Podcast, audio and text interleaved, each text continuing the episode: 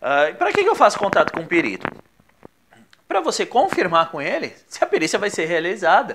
Então, é, inclusive, lembrá-lo desta perícia, porque às vezes você fala com o perito e fala, porra, rapaz, não lembrava nem dessa perícia, essa daí não estava na minha agenda. E aí você evita de ter que se deslocar até o local da perícia uh, e a perícia não ocorrer. Às vezes envolve viagem, custos elevados e isso não é legal. Então você confirma com o perito, né?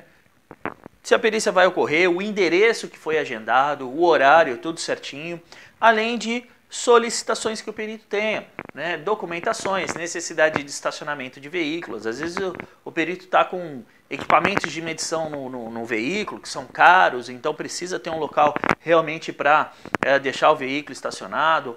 Às vezes o site da empresa é grande, né? então já informar o perito que vai poder andar dentro da empresa. Ah, então você acerta com o perito que a perícia realmente vai acontecer. E como que eu entro em contato com o perito? Uh, na ata de audiência, da audiência inicial, onde é designada a perícia e o juiz determina a nomeação do perito, em geral já vai algum contato do perito ali, ou telefone ou e-mail, ou os dois.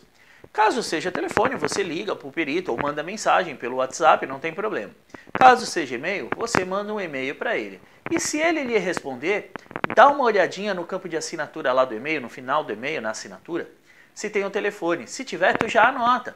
Por quê? Aconteceu alguma coisa no dia da perícia, ele chegou atrasado, ou ele ainda não, não avisou, não chegou, pô, meia hora já passou do horário da perícia, o perito ainda não chegou, você dá uma ligadinha para ele para confirmar. Fala, olha, nos falamos há tantos dias atrás sobre a perícia de hoje aqui assim, queria saber se realmente a perícia vai acontecer ou não. E aí você vai entender o porquê que o perito está atrasado. Então isso daqui é muito importante para que as partes vão se ambientando ao momento da perícia e para confirmar com o perito que ela realmente vai acontecer.